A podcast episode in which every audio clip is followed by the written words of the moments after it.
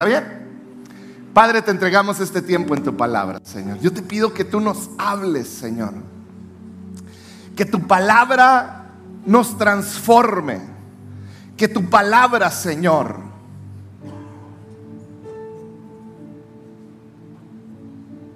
llene y satisfaga cada área de nuestra vida que anhela algo más. Espíritu Santo, que hoy puedas retarnos a actuar, a cambiar en el nombre de Jesús. Amén y amén.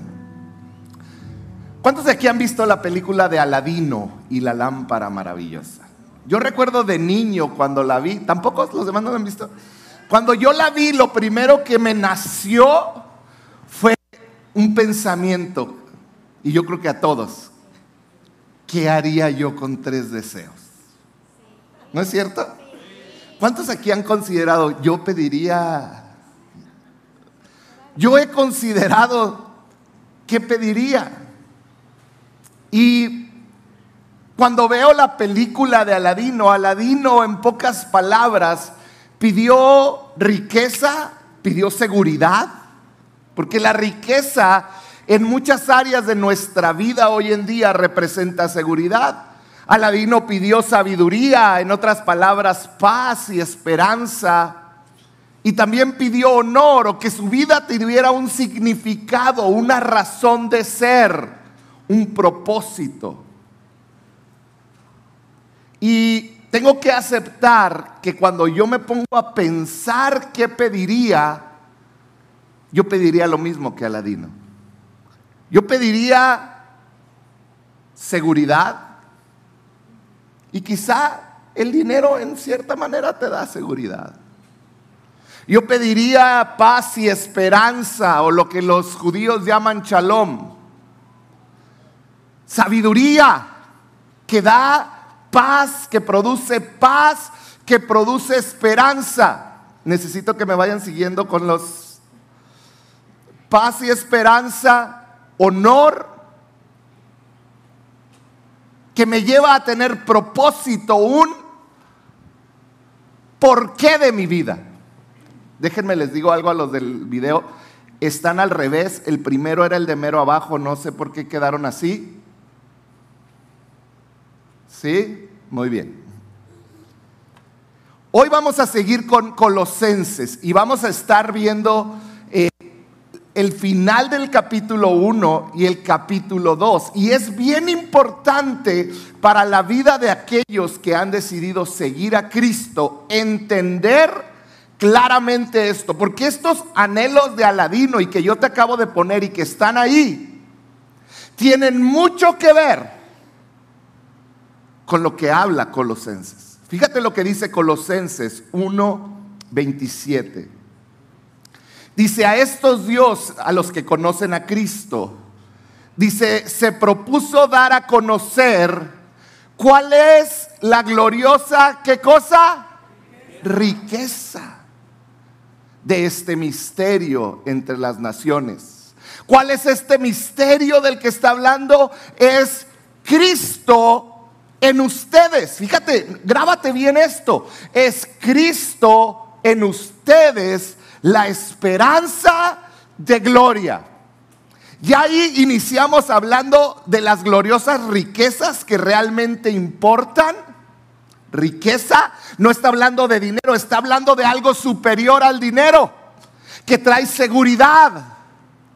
Dice, aquellos que lo conocen y que ponen a Cristo que está Cristo en ellos, pueden tener esta gloriosa riqueza. Y luego dice la esperanza de gloria. Versículo 28. A este Cristo proclamamos, aconsejando y enseñando con toda sabiduría a todos los seres humanos para presentarlos a todos perfectos en Él. ¿Quién es Él? Cristo. Si te fijas, dos veces habla de estar en Cristo. estar en Cristo. Y es un poco de lo que hoy te quiero hablar. Porque la gran pregunta que yo quiero que, y que todos nos hacemos es cómo es posible para mí alcanzar seguridad, paz, propósito, esperanza. ¿No es verdad que eso es lo que todos buscamos en la tierra? Seguridad, paz, propósito, esperanza, honra. Esas son áreas que todos los seres humanos hay un anhelo profundo en nuestro corazón por alcanzarlo. ¿Cómo es posible que yo puedo alcanzar seguridad, paz, esperanza, propósito? ¿Cómo? La respuesta la da eh, Colosenses 1, 27. La respuesta es Cristo en mí y yo en Cristo. Cristo en mí y yo en, Cristo. No está hablando de la perfección en nuestra manera de actuar, porque es imposible que por nuestra manera de actuar nos presentemos perfectos ante Dios. A Dios no le preocupa tu perfección. A Dios lo que le ocupa es que tú vayas en la dirección correcta. En otras palabras, que vayas caminando hacia Cristo. No le importa que te equivocas, todos nos equivocamos. Todos tenemos problemas, todos tenemos momentos en nuestra vida. Te puedes equivocar, puedes pecar. Pero si tú corriges tu camino y sigues caminando hacia Cristo, avanzando, eso es lo que Dios quiere. Y es de lo que habla Colosenses. En otras palabras, la gran pregunta es, ¿estoy apuntando hacia la dirección correcta? Y número dos, ¿estoy detenido? ¿Estoy caminando el moonwalk hacia atrás? ¿O voy avanzando? ¿Voy avanzando hacia la madurez espiritual? ¿Estoy detenido o no voy en la dirección correcta? Esa es la gran pregunta. Estás dando pasos hacia Cristo. Porque yo quiero que entendamos esto, iglesia. Es mi responsabilidad. Haz conmigo la mano así y levántala. Es mi responsabilidad tomar decisiones que me van a encaminar hacia Él. Es tu responsabilidad no es la de nadie más. Es tu responsabilidad desarrollar disciplinas básicas cristianas indispensables. Porque esas son las que te van a llevar hacia Cristo. ¿Cuáles son esas disciplinas básicas esenciales? La oración, la lectura bíblica. Esas son disciplinas básicas, pero otra que también me va a determinar si voy en la dirección correcta es si asisto regularmente a la iglesia o no. Es si estoy sirviendo a otros, no nada más en la iglesia, pero fuera de la iglesia. Si soy fiel en mis finanzas a Dios. Si formo parte de un grupo de personas donde puedo platicar y reírme como un grupo vida. Otro paso es estoy siendo parte de eventos que me van a ayudar a, caminar hacia Cristo, como sanando las heridas del corazón, como el Instituto Amor y Verdad. Estoy tomando decisiones que me encaminan hacia Cristo, siendo puente entre personas que están separadas, siendo aquel que perdona, aquel que da gracia. O no estoy caminando hacia Cristo. Todas estas decisiones, las tomes o las omitan, van a cambiar el rumbo de tu caminar en Cristo. Si tú tomas decisiones, porque acuérdense, yo soy responsable. Si yo tomo decisiones que me van a llevar a Cristo, mi vida va a ir dando ese fruto. Hoy en día hay muchos cristianos sin shalom. Hoy en día hay muchos cristianos que viven estresados, ansiosos, en otras palabras, no tienen paz, no tienen esperanza. ¿Has visto personas sin paz, sin esperanza? ¿Has visto cristianos sin paz y sin esperanza? Son salvos, vienen a la iglesia, quizás sirven,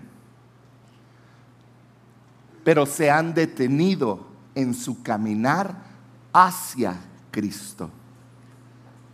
Cristo no es el centro de sus vidas. Y cuando Cristo deja de ser el centro de tu vida, tu atención principal, lo natural es caminar hacia diferentes lugares. Eso es lo natural.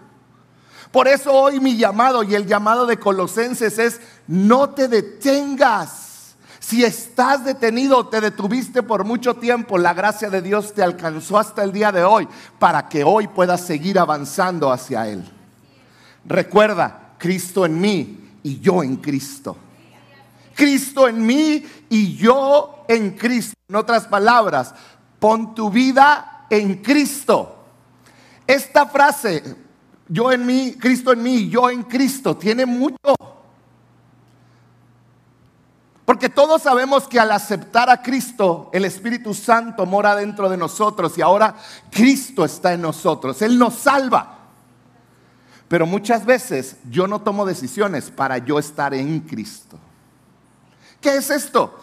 Yo espero que Dios se acople a mi sueño de vida. Yo espero que Dios se alinee a lo que yo deseo. Eso no es yo en Cristo. Eso es yo manipulo a Cristo y eso es imposible. Cristo en mí, pero yo en Cristo. Yo deposito mi vida en Él, mi esperanza en Él. Vamos a ver, dice el Colosenses 1:24. Dice, ahora me alegro en medio de mis sufrimientos por ustedes. Y voy completando en mí mismo lo que falta de las aflicciones de Cristo en favor de su cuerpo, que es la iglesia. Este es uno de los versículos que causan mucha confusión, porque pareciera por las palabras de Pablo que el sacrificio de Cristo no fue completo. Porque dice, yo estoy completando en mí mismo lo que falta de las aflicciones de Cristo. Ahora, tenemos que leer el contexto que se habló esto. Y no está hablando en un contexto de salvación. Pónganme la siguiente. Yo quiero que entiendan, es una grafiquita. En Cristo la obra de salvación se completó completa. Se hizo completa, se completó completa, completamente. ¿Quedó claro? Lo hago por ustedes. Se completó completa, completamente con el sacrificio de Cristo. Totalmente. Pablo no está hablando de la salvación. Pablo no está hablando de que faltó algo para que tú y yo seamos salvos. Pablo mismo lo dice en Romanos, en Corintios, en, muchos lugares, en Efesios. La obra de Cristo nos trajo una salvación completa. Cuando tú y yo entregamos nuestra vida a Cristo, aquí estamos parados. Completamente salvo. ¿Habrá alguien aquí completamente salvo? Y si tú no eres salvo, hoy el Señor quiere presentarse contigo. Hay otra que no conozco todavía a nadie en esta vida que sea completamente maduro. Ese es otro boleto. Ese es otro rollo. ¿Por qué? Seamos honestos, todos la regamos, todos nos equivocamos. Entonces Pablo se está refiriendo a ese proceso donde yo ahorita soy completamente salvo, pero soy inmaduro. Y como soy inmaduro, yo estoy pecando.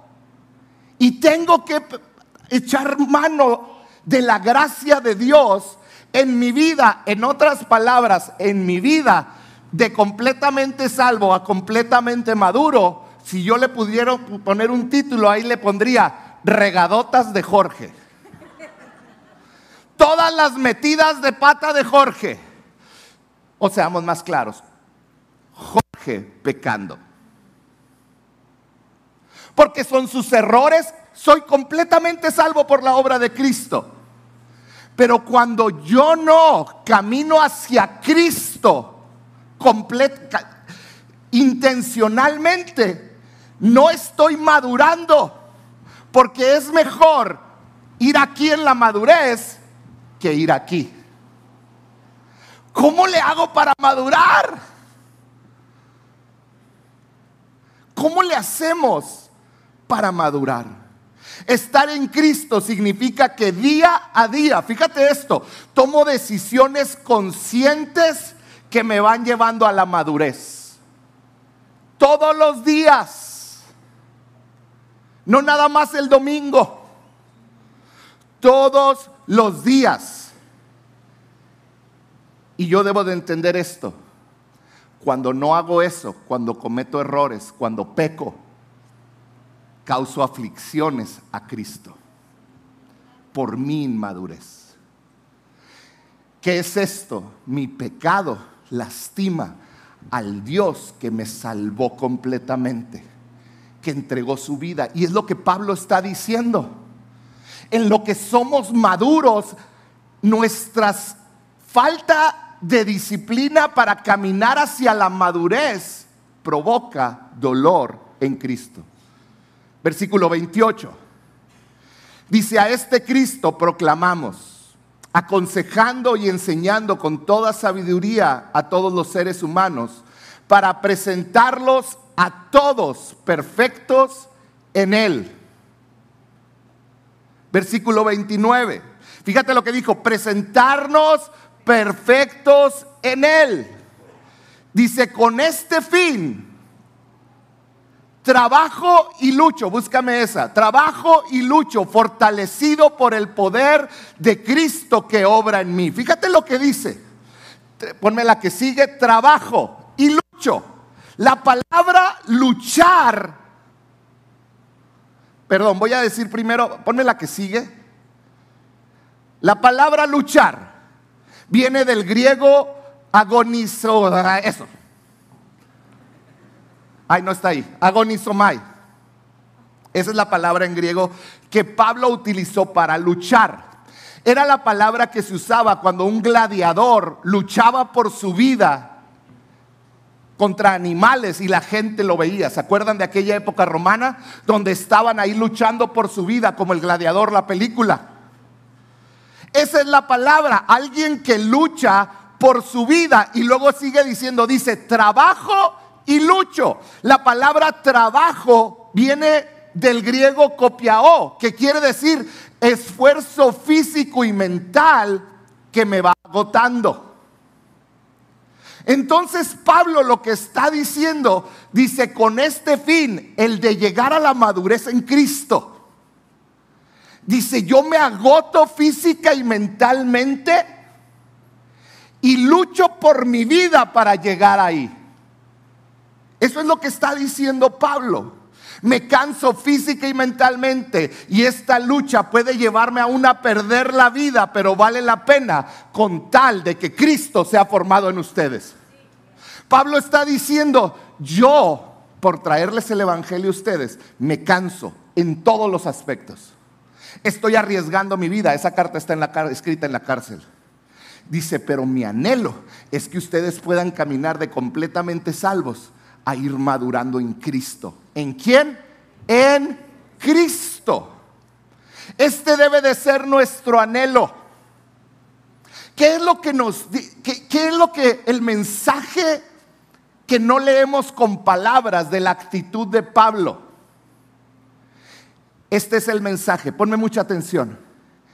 Para cada seguidor de Jesús, su meta más importante debe de ser que Cristo sea formado en él. Eso implica madurez. Pero eso no va a llegar por tu linda cara. Voltea con el que está a un lado y dile, no, por tu cara no. No va a llegar por tus bonitos sentimientos. Voltea, dile tampoco.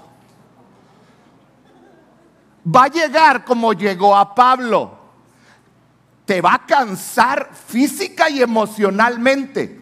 Y muchas veces tu vida o lo que tú quieres de tu vida va a estar en peligro.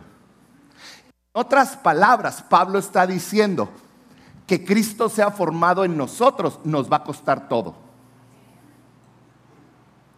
Nos va a costar. Pero es ahí donde vamos a encontrar esos tres deseos que quería Ladino. Riqueza. Y no me refiero a la de dinero. Sabiduría, honra. Ahí es donde lo encontramos, cuando Cristo es formado diariamente en mí. ¿Te puedes imaginar el impacto que tendríamos en la sociedad si cada uno de nosotros diéramos conscientemente pasos de madurez? ¿Te puedes imaginar lo que la iglesia de Cristo haría en una sociedad como la de Ciudad Juárez? La transformaríamos. Porque conoceríamos a un Dios real, no uno que nos platica un gritón cada domingo. Lo conoceríamos y lo serviríamos. El anhelo de mi vida es que cada uno de ustedes pueda conocer a Cristo. Que pueda comenzar a caminar en ese camino de madurez donde Cristo es formado en cada uno de ustedes. Dos preguntas para ti. ¿Estás caminando hacia la dirección correcta? ¿Hacia Cristo? Y número dos, ¿estás detenido o estás avanzando? Si tú estás detenido, si tú estás viendo hacia otro lado, la verdadera plenitud solamente la encuentras en Cristo. Ahora, Pablo se pone bélico en el capítulo 2 y comienza a hablar de algunas barreras para que avancemos a la madurez. Yo nunca hablo de esto, pero está en la Biblia. ¿En dónde está? Échenle la culpa a la Biblia, ¿sí? Entonces, es la primera vez que yo hablo de esto, pero quiero que abras tu corazón. La Biblia habla de falsos maestros. Pónganme la siguiente, es otra, otra, otro dibujo, es mero. Este es nuestro camino de madurez. Ay, yo estoy completamente salvo en Cristo, pero yo voy caminando hacia la madurez. En el camino a la madurez hay muchos obstáculos, muchas barreras. Pablo se enfoca en una para los colosenses y quiero que, les, que la estudiemos y es falsos maestros. Falsos maestros es algo que te va a impedir que llegues a la completa madurez. Y Pablo lo advierte en el capítulo 2, versículo 4 y 8 les dice, les digo esto para que nadie los qué. Para que nadie los qué. Les digo esto para que nadie los engañe. ¿Qué quiere decir? Pablo está diciendo, te van a querer engañar. Yo te voy a enseñar esto para que nadie los engañe. ¿Cómo los engañan? Con argumentos capciosos. Con argumentos que parecerían estar correctos.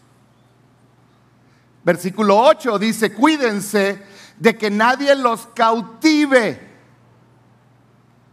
con la vana y engañosa filosofía que siguen tradiciones humanas, las que están de acuerdo con los principios de dónde?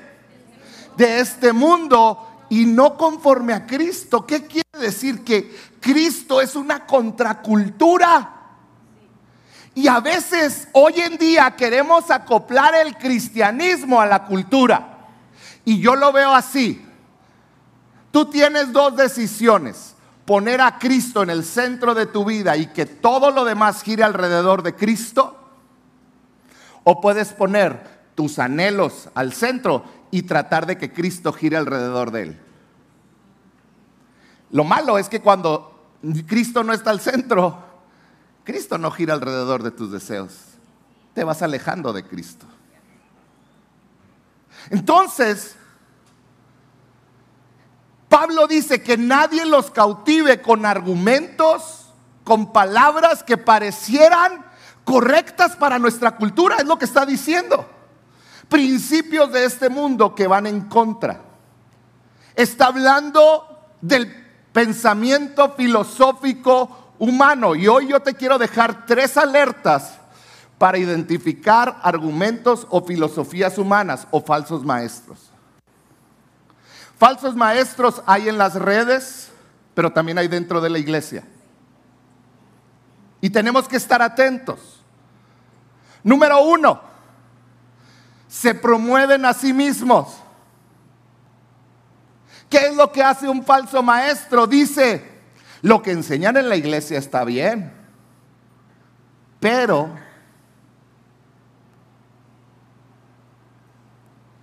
pero no han considerado esto. Pero, no, lo que dice el pastor es correcto, pero... Y no es que el pastor o la persona se equivoque. Yo te reto a que todo lo que hablo lo pases por el filtro de la palabra de Dios. Porque al fin y al cabo esto es lo único que importa. Un falso maestro te va a decir, yo tengo una revelación. Pablo habló de eso también en otros capítulos. Empiezan a construir un círculo de discípulos a su alrededor.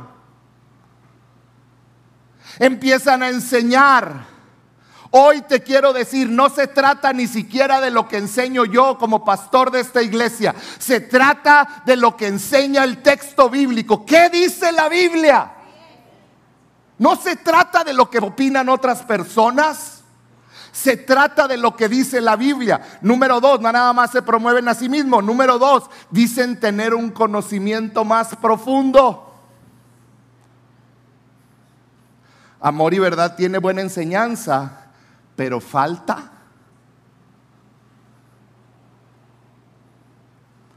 Y comenzamos a caer en temas como el racionalismo. El racionalismo, ¿qué hace? El racionalismo te dice, es que no has pensado en esto. Te falta explorar el pensamiento en esta profundidad. ¿A qué nos lleva? Al orgullo, a la autosuficiencia de la razón. Pero sabemos que Cristo y su palabra están por encima de la razón. Es su palabra, es el texto. Caemos en el legalismo. ¿Qué hace el legalismo? Es que tienes que hacer esto para obtener aquello. ¿Qué dice la palabra? No que dicen la historia de la iglesia cristiana. ¿Qué dice la Biblia? Otros caen en el misticismo. Oh, es que tienes que sentir esto y es que... Ah.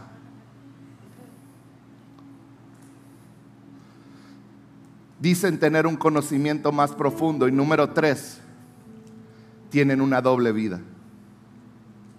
Una vida pública y otra escondida. Regularmente marcado por finanzas desordenadas o por inmoralidad sexual. Y todo viene a esto. No tienen en su vida una figura de autoridad a la cual ellos rindan cuentas. Yo como pastor no soy la autoridad máxima de este lugar. Yo tengo un pastor, el pastor Marcos Richards. Y yo lo he dicho en diferentes ocasiones, el día que Marcos se para en esta plataforma, aunque yo esté echando de tiros allá atrás, la autoridad de Marcos está por sobre mí y mi esposa. Porque Él es una persona que nos cuida, que, que vayamos por el camino correcto. Falsos maestros son una barrera que no te permite avanzar. No quiere decir que el liderazgo o aún mi vida no esté propensa a faltar o a equivocarse. Claro que sí.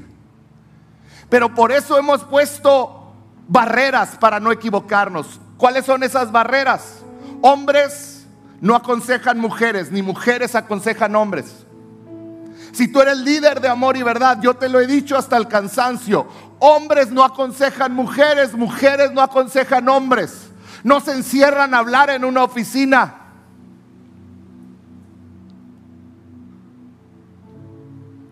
Un líder no debe de ir con una mujer que no es su esposa solos en el perdón, en el vehículo. No debe. Son barreras que hemos puesto para cuidarnos. Los líderes saben que se debe de detener el chisme o comentarios dañinos no comentarlo el uno al otro, sino ir directamente con la autoridad. Porque ahí deja de ser chisme. Pablo termina dejándonos tres consejos para nuestra vida y quiero comenzar a terminar. Voy a la mitad, perdónenme. Colosenses 2.6 Dice, por eso, de la manera que recibieron a Cristo Jesús como Señor, vivan ahora en Él. Y luego dice el, el primera, arraigados. Pablo nos deja tres consejos para caminar hacia Cristo. Arraigate es el primero.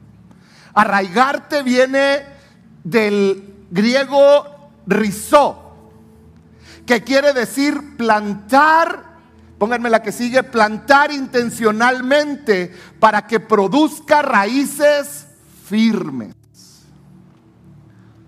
Está diciendo lo primero que tienen que hacer para caminar hacia Cristo es enraizarse. Pero es un acto consciente donde tú dices, pase lo que pase, esta es mi iglesia y yo me voy a enraizar. No estoy diciendo que no puedes cambiar de iglesia. Porque puedes cambiar de iglesia si ves que algo está mal. Pero es la decisión consciente de decir, aquí es donde yo voy a crecer, arraigarme. Eso es poner un fundamento. Pablo está diciendo, no puedes vivir de completamente salvo y, y transitar hacia la bendición de ir madurando si no estás enraizado en una iglesia. Si no estás enraizado, si no tienes raíces firmes. Por eso dice, no nomás arraigados, dice, y edificados en Él. Edificados en Él. Edificados quiere decir construido sobre un fundamento. Ya que hay raíces y hay fundamento, ahora puedes comenzar a edificar. Pablo está diciendo, tienes que poner un fundamento conscientemente y tienes que conscientemente comenzar a edificar te voy a dar algunas responsabilidades del seguidor de Cristo. ¿Estás listo? Una de tus responsabilidades es la lectura de la Biblia. Si no estás leyendo la Biblia, estás detenido. Otra responsabilidad es la oración, otra es el servicio a otras personas. Otra es tener amistades, relacionarte con otras. Son responsabilidades que tenemos. Que nos van a costar. ¿Se acuerdan que lo dijimos? Dice trabajo y lucho. Sociólogos han encontrado que aquellos que leen la Biblia por lo menos cuatro veces a la semana son los que más maduran espiritualmente. Es que no le entiendo. Comienza. Te voy a dar un reto. Pónganme la que sigue. Te voy a retar a algo y tómale foto. Yo te reto a que estas siguientes semanas decidas leer la Biblia por lo menos cuatro veces. Cuatro días. Y lo hagas así. Lee un capítulo por cinco minutos. Yo te recomiendo que comiences. Estamos leyendo Colosenses. Sería un buen comienzo pero puedes comenzar en Mateo. Puedes leer Proverbios. Pero comienza por cinco minutos, lee un capítulo. Luego dedica otros cinco minutos para escoger un verso, el que más te llame la atención. Y luego dedica cinco minutos a orar y decir, Señor, permíteme durante este día practicar ese versículo. 15 minutos te va a tomar de tu día. Pero yo quiero retarte a que hagas esto. Número uno, arraigados, edificados en Él. Y luego dice, confirmados en la fe, como se le enseñó. Y llenos de gratitud. El tercer, la tercer cosa es gratitud. Gratitud quiere decir estar en comunión con alguien, dar las gracias. Un sinónimo sería adoración. Es vivir agradecido por el sacrificio de Cristo, por su palabra, por el compañerismo de la iglesia, por la llenura del Espíritu Santo, por la belleza de servir a otros.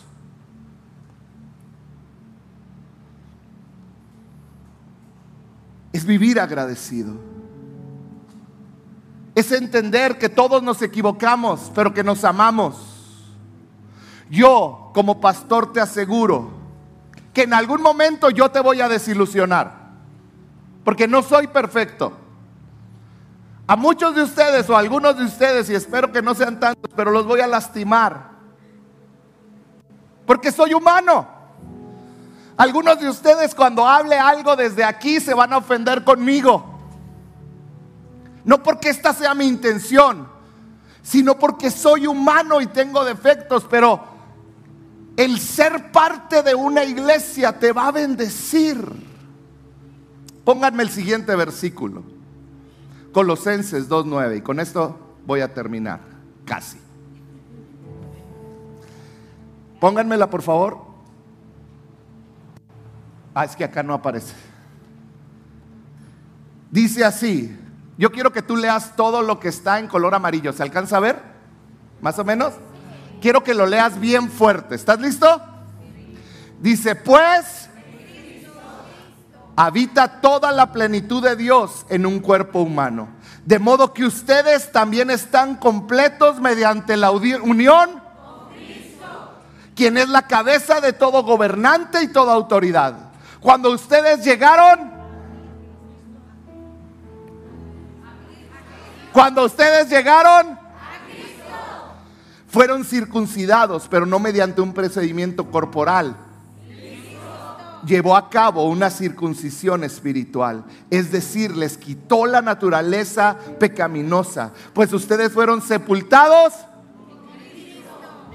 y se bautizaron, y con Él también fueron resucitados para vivir una vida nueva, debido a que confiaron en el gran poder de Dios, quien levantó a Cristo de los muertos.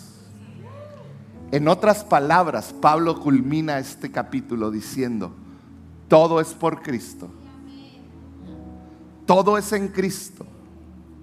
Todo es con Cristo. Y todo es para Cristo. Esa es la vida del cristiano. No es algo que se nos va a dar naturalmente, iglesia. Tenemos que decidir conscientemente ponernos hacia la dirección correcta y decidir caminar. ¿Te va a cansar? Ay, es que estoy tan cansado y tengo que leer, me tengo que levantar 10, 15 minutos antes. Te va a cansar, quizás sí, pero después va a ser un gozo. Y vas a sentir esa riqueza espiritual, esa sabiduría, ese amor porque cada día irás madurando más, irás caminando a una madurez espiritual en Cristo, donde vas a disfrutar todo lo que has anhelado, seguridad, esperanza, propósito, paz. Eso no se obtiene frotando una lámpara, eso se obtiene en Cristo. Hoy yo te quiero animar a que el centro de tu vida sea Cristo. Porque cuando Cristo es el centro, todo lo demás va a girar alrededor de Cristo. Y si Cristo es el centro, va a ser tu vida transformada y cambiada. Que Cristo sea el centro de tu vida. Hoy yo quiero terminar haciéndote una pregunta. ¿Qué necesitas decidir hoy para poner a Cristo en el centro de tu vida?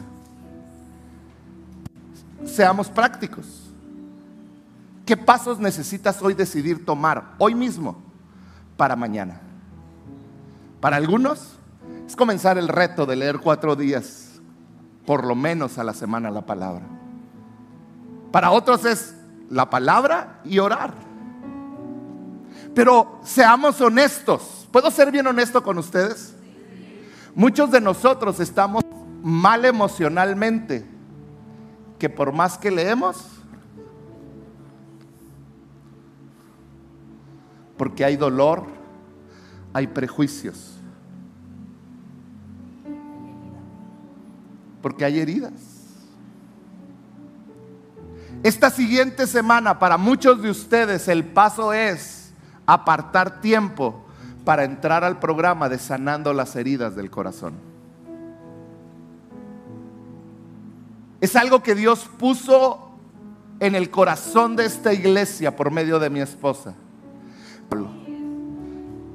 Yo te quiero animar a que seas parte de sanando las heridas del corazón. Acaba de iniciar el Instituto Amor y Verdad.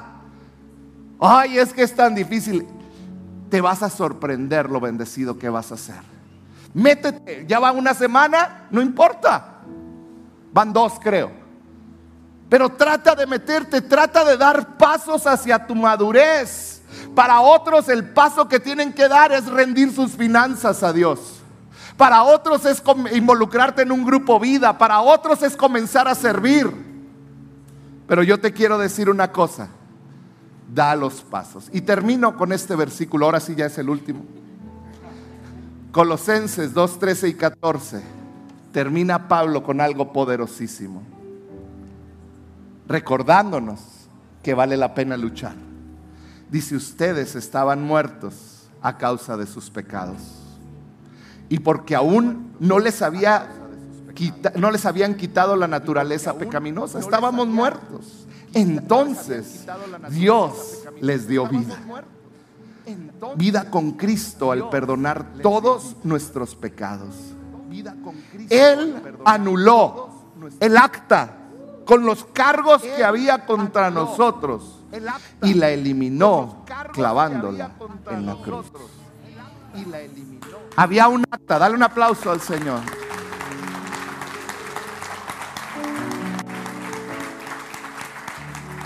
Había un acta legal donde venían escritos todas las regadotas de Jorge. Y Satanás algunas de esas regadotas las hacía públicas y decía, miren lo que hizo, como contigo. Pero Cristo por medio de ese sacrificio, anuló esa acta. ¿Cómo la anuló?